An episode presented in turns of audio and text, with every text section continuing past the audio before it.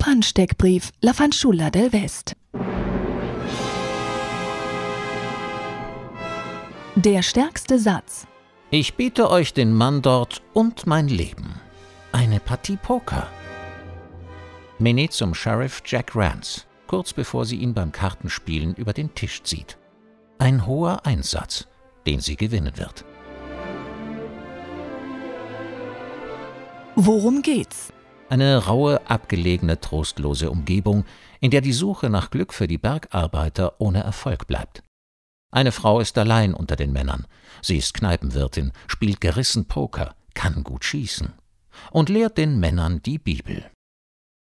Als jedoch ein steckbrieflich gesuchter Bandit auftaucht, wirft sie das aus der Bahn.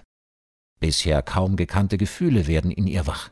Sie stellt sich schützend vor den Banditen, rettet ihn vor der Hinrichtung und beginnt mit ihm ein neues Leben.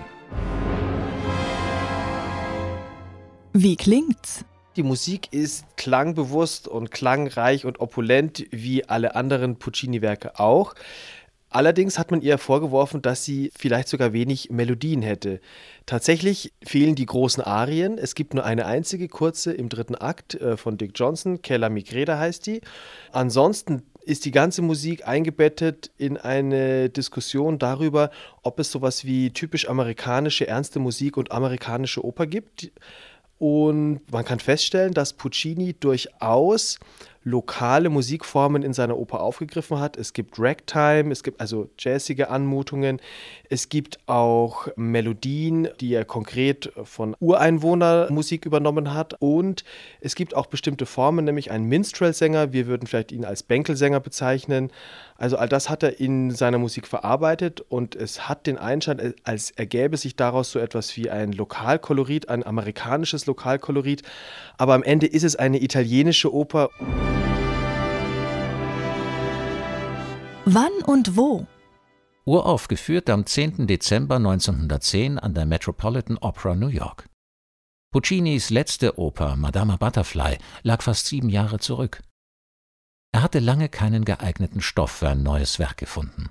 Bei einem New York-Aufenthalt 1907 sah er dann das Schauspiel The Girl of the Golden West von David Belasco.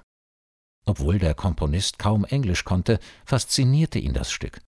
Ein amerikanisches Thema schien ihm perfekt für seine erste Uraufführung an einem amerikanischen Opernhaus. Berühmt und berüchtigt? Die Uraufführung von La Fanciulla del West an der Met 1910 in New York war wahnsinnig erfolgreich, kam beim Publikum sehr gut an. Der Erfolg war auch ein, ein kalkulierter, der dann eben eintrat. Man verpflichtete den Stardirigenten Arturo Toscanini, den Tenor Enrico Caruso, der Autor der Vorlage für Puccinis Libretto. Belasco führte auch Regie bei dieser Uraufführung der Fanciulla. Und mit dieser wahnsinnig erfolgreichen Uraufführung wurde dann die Met äh, zu dem, was sie heute ist, zum erfolgreichsten Opernhaus in der amerikanischen Opernlandschaft. Die zündende Idee. Es gibt da einen Film des österreichischen, mittlerweile leider gestorbenen Filmregisseurs Michael Glavoga. Ein Film aus dem Jahr 2005 mit dem Titel Working Man's Death, in dem verschiedene Episoden gezeigt werden, dokumentarische Episoden körperlichster Schwerstarbeit in einer sehen wir Bergarbeiter, die Kohle abbauen in der Ukraine. Und wir sehen ja diese sehr beklemmende Atmosphäre. Und diesen Film hat uns auch der Regisseur Andreas Dresen gezeigt, als die Proben losgingen. Für ihn sicher eine der wichtigeren Inspirationsquellen für seine Inszenierung. Alles, was recht ist. Unser Jahresmotto, alles was recht ist, spielt sich in der Oper ganz eindeutig ab, denn es ist eine der Opern, in der eigentlich eine rechtsfreie Zone herrscht. Der Staat hat kaum Macht über das, was dort passiert. Es herrschen Räuberbanden und es gibt zwar einen Sheriff, aber es gibt auch viele andere und jeder ist ständig bereit, das Recht selbst in die Hand zu nehmen, also Selbstjustiz zu verüben.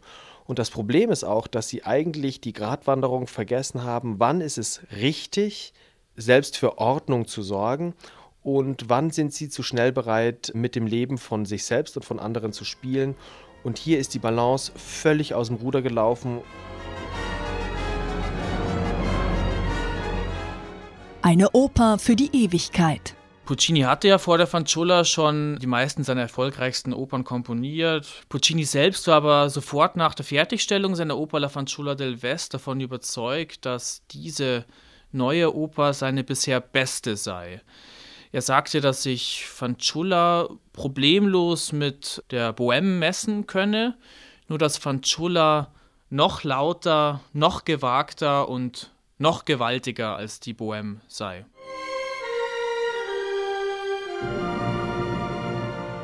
Fürs Pausengespräch.